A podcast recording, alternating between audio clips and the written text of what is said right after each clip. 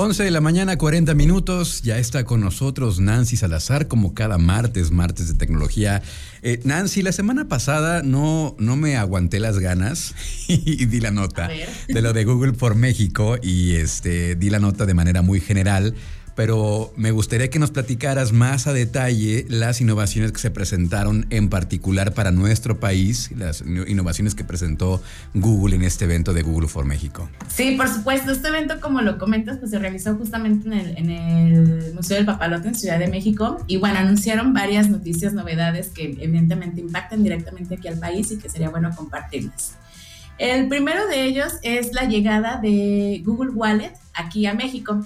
Eh, si bien esta, esta, nueva función, esta nueva aplicación viene a suplir lo que conocemos hoy en día como nuestras carteras físicas, tú sabes, pues en nuestras carteras físicas eh, cargamos eh, nuestras tarjetas de crédito, nuestras identificaciones, que el pasaporte y todos estos tipos de documentos.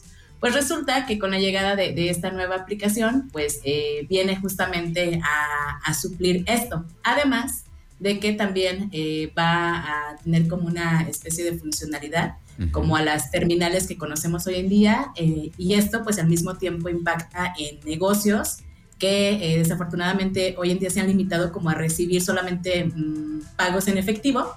Entonces, pues normalmente la mayoría de la población hoy en día tenemos el, privilegio de contar con un celular. Entonces, pues utilizar esos celulares como terminal, pues es algo que le da mucho más power a nuestros celulares, ¿no? Bien, ok. Entonces, pues esta es una como de las, de las nuevas, de las novedades, perdón, eso pues impactando principalmente el comercio de, aquí de México.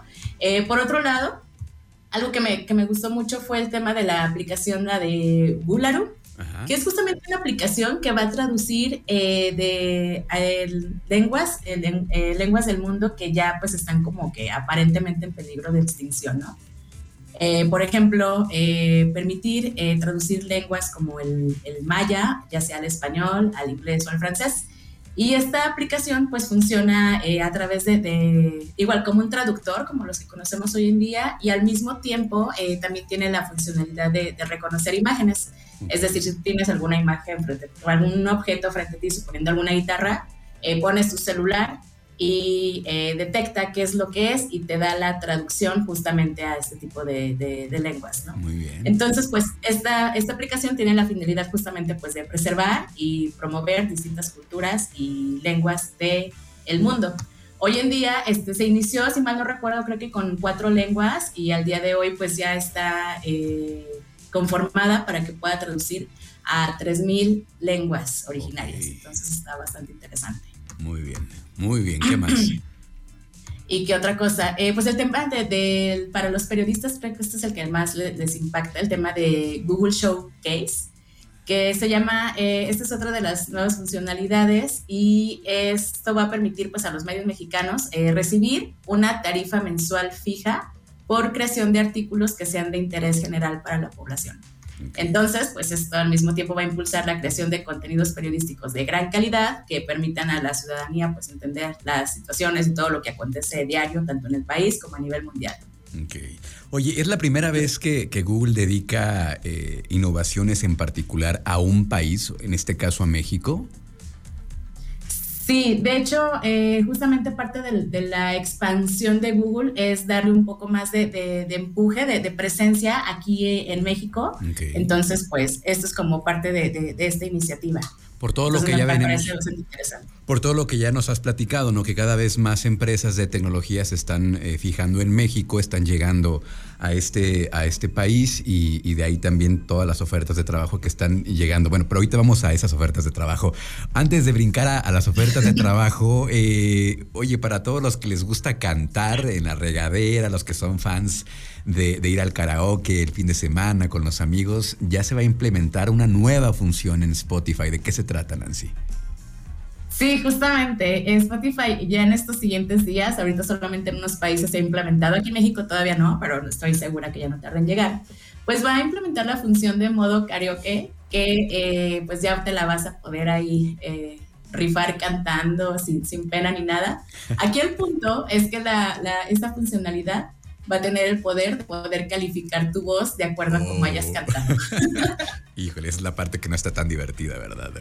Oye, Exactamente. ¿va a ser algún tipo de, es algún tipo de plugin o es algún tipo de, o, son, o sea, sí, sí es, sí es un, digamos, le metieron mano a, la plataforma o simplemente te va a seleccionar canciones que ya están eh, en, la librería de Spotify eh, en, modo karaoke, las instrumentales. Eh, tengo entendido que hay algunas, eh, bueno, más bien en los países en donde ya está implementada esta función, al día de hoy todavía hay como ciertas canciones en específico que ya cuentan con esta opción de ponerla en modo karaoke, pero va a ser cualquier canción. Si te fijas hoy en día, por ejemplo, eh, cuando entras a Spotify, lo que puedes ver hasta ahorita solamente son las letras, ¿no? Y ya la vas cantando sobre la marcha. Y algunas, porque no todas. Exactamente. No todas. Algo así va a ser con esta misma funcionalidad. No todas las canciones, solamente algunas, dependiendo pues también de cómo vaya haciendo la aceptación de esta nueva función. Claro. Este, y, va a ir escalando. Entonces eh, va a tener la opción de, de sing, que significa este, de, cantar. Entonces, este, ahí le vas a poder dar clic y ya automáticamente te va, te va a aparecer este, pues la letra, te va a aparecer eh, también una, una, una, parte donde se va viendo cómo, cómo va el nivel de tu voz. Y bueno, al finalizar la canción, este te va a lanzar tu rating. Para que tu rating sea favorable, tendría que ser arriba del 80%. si es arriba del 80%, la pantalla va a aparecer confeti y ondas así como felicitándote. Y si aparece abajo del 80%, pues te va a dar como ahí sugerencias de mejorar tu voz. Va a aparecer el chacal de Don Francisco. ¿Te acuerdas del chacal de la trompeta? Sí. Oye, este, bueno, ya luego nos contarás qué tal te fue con esta, con esta función, ¿sí? Eh, ya esté bien reprobada por ahí. Sí. Oye, eh, pues muchas veces hemos apelado al sentido común cuando llegan estas ofertas de trabajo, eh, estos regalos que son demasiado buenos para ser verdad. Y la semana pasada también lo comentábamos aquí, eh, pues están llegando ofertas de trabajo fake, eh, sobre todo de Amazon. A mí me llegó una de Mercado Libre, pero cuéntanos, ¿de qué se trata esto, Nancy? Sí, justamente en los últimos meses se ha popularizado mucho el tema de que te llegan ofertas de trabajo a través ya sea de mensajes de texto, pero ha tenido más impacto en la plataforma de WhatsApp. Entonces, eh, te llegan pues mensajes en los que según eh, tienen una oferta de trabajo para ti en Amazon, hablando específicamente de, esta empresa, en el que comentan que te van a pagar alrededor como de entre mil, mil cuatrocientos pesos diarios y que lo único que tienes que hacer es ponerte en, contacto o seguir un enlace, ¿no? Entonces, pues este tipo de mensajes son totalmente fraudes, son fake. ¿Y eh, ¿qué, qué, qué es lo que detona esto? Pues que ese link al que das clic es mejor se le conoce como phishing. Mm. Eh, phishing pues vienen siendo como estos softwares, estos programas maliciosos que pues entran a tu celular o al dispositivo desde el cual abriste el link y roban tu información, ¿no? Secuestran tu cuenta y pues es posible que después hasta te puedan eh, solicitar dinero por recuperarla. Entonces, eh, con la llegada, por ejemplo, de Amazon aquí en México, pues la gente se la cree, ¿no? Por ejemplo, aquí en, específicamente en Guanajuato, yo, he visto últimamente mucho en mis redes sociales eh, contactos que comparten que les han llegado ese tipo de mensajes. Algunos sí caen, otros no. Pero bueno, sí hay que estar como alertas a este tipo de, de, mensajes porque son 100% falsos y lo único que hacen pues es robarte información de tu celular. Así que no se crean esto de que te van a pagar mil pesos, dos mil pesos al día.